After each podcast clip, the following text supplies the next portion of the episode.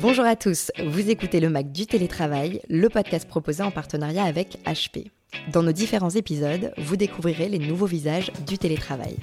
Du flex office en passant par le digital nomadisme, on fait le point sur l'hybridation du travail.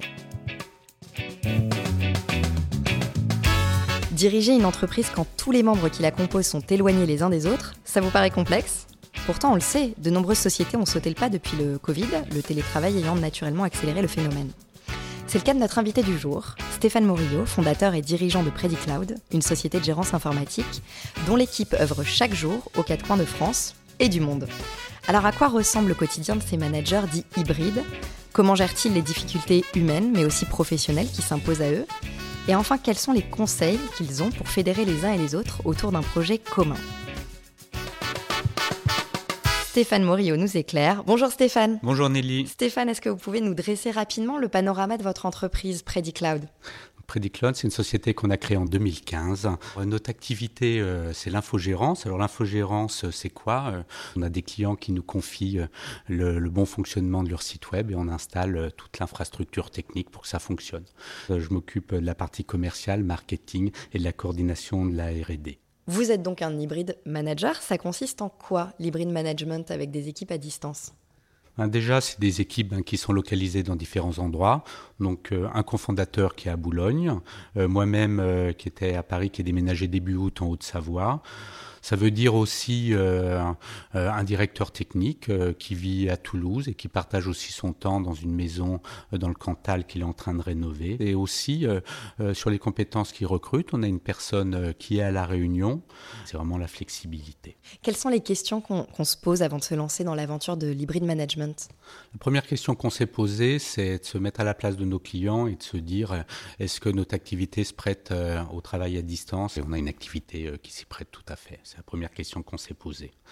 La deuxième, euh, ça a été euh, euh, est-ce que ça va être un frein au recrutement de nos nouveaux collaborateurs? Donc euh, on a remarqué que chacun avait son mode de fonctionnement. Certaines personnes euh, préfèrent travailler euh, à distance, d'autres personnes préfèrent travailler en groupe. Et naturellement, c'était pas, ça n'a pas été est-ce qu'on veut faire de l'hybride management? En fait, pour s'adapter aux différentes personnalités de nos collaborateurs, on en est venu naturellement à s'adapter pour proposer soit des espaces de coworking, soit pouvoir travailler à distance avec les différentes personnes. Les horaires, c'est important quand on travaille avec une équipe à l'international? C'est même un avantage en fait, ce, cet hybride, d'avoir des personnes qui travaillent dans d'autres fuseaux horaires.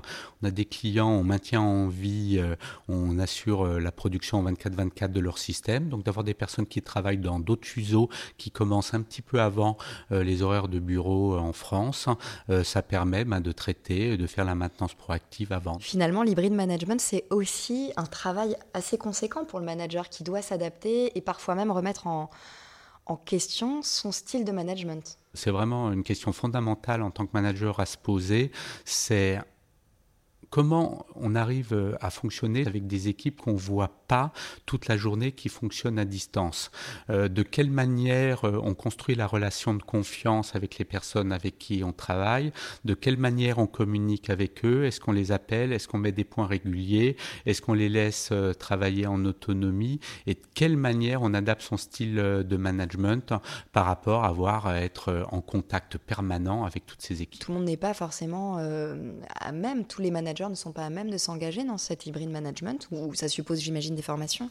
Je pense que ça demande, euh, il y a les basiques du, management euh, qui sont quand même toujours là sur euh, l'écoute, l'empathie, savoir formuler une critique, rester factuel, mais ça demande à développer la partie confiance pour éviter de tomber dans des réunions incessantes de points d'activité. Je pense qu'il y a un lâcher prise à développer pour que ça fonctionne bien pour chacun, ce lâcher prise et de développer la confiance et l'autonomie des personnes qui travaillent et c'est ce qui fait que ça, ça fonctionne bien et que chacun y trouve euh, son, son, sens. Et de savoir, j'imagine aussi détecter les souffrances, c'est ça, c'est aussi euh, un des, des, enjeux finalement de l'hybride management? Oui, pour moi, c'est ce qui est aussi le, le, plus difficile avec les personnes qui sont à distance. C'est, on n'a plus euh, cette petite pause café, le fait qu'on déjeune ensemble, où on discute, on va sentir une souffrance ou des fois une situation personnelle qui fait que la personne elle est un petit peu moins investie, qu'elle a besoin qu'on lui laisse un petit peu plus de temps. C'est comment, euh, comment effectivement on arrive à avoir cette souffrance pour, euh, euh, pour, pour adapter la charge de travail en disant ben, prends un moment, prends ton après-midi pour aller faire du sport. ce projet, ben, on va prendre un petit peu plus de temps à le faire. On va discuter avec le client des différentes priorités pour laisser du temps et pas avoir une situation qui dérape qu'on n'a pas vu venir simplement avec les différents outils. En termes d'équipement des collaborateurs, est-ce qu'il y a des contraintes particulières? Comment, comment on s'équipe euh, Par quoi on commence? Fait pas de compromis euh, sur le matériel. Il faut que le matériel soit adapté aux besoins. Donc adapté aux besoins, ça veut dire quoi pour que les personnes développent? Euh, C'est qu'il faut qu'ils démarrent vite. Il faut qu'ils puissent travailler sur de multiples logiciels en même temps.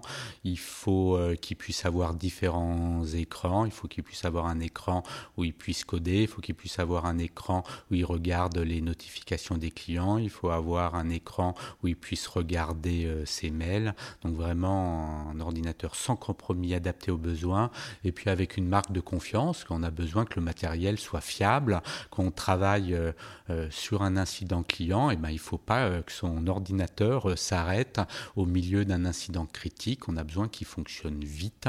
Ça permet d'atteindre cet objectif. Oui, alors pour vous, en tant que manager de cette entreprise Predicloud, quels sont les avantages finalement de se lancer dans ce type de management, l'hybride management? Bah déjà, euh, comme on s'adapte euh, à ce que souhaite, on offre le cadre de travail que souhaitent nos collaborateurs et un, cadre de travail où ils s'épanouissent, ils ont du sens, ils sont efficaces. Euh, et à la fois, on leur offre la possibilité de travailler sur les projets, donc une évolution qui dépend de chacun. Certains préfèrent faire du développement, d'autres s'occuper de la maintenance des serveurs. Donc déjà, d'offrir ce, cadre de travail qui est adapté, on les fidélise. Hein. On évite de temps en temps euh, ben, quelqu'un qui part simplement parce qu'on l'a pas laissé travailler sur un projet ou parce qu'il veut déménager ou son choix de vie c'est de déménager. On peut lui permettre de travailler à distance euh, s'il le souhaite. Très bien. Bah, je vous remercie Stéphane Morillo pour ces précieux conseils, votre retour d'expérience. C'était passionnant de vous écouter et je vous dis à bientôt. Je vous remercie. Cet épisode vous a été présenté par HP. Retrouvez les autres épisodes du MAC du télétravail sur capital.fr et sur toutes les plateformes de téléchargement et d'écoute de podcasts. Avec HP, travaillez sereinement, télétravaillez sereinement.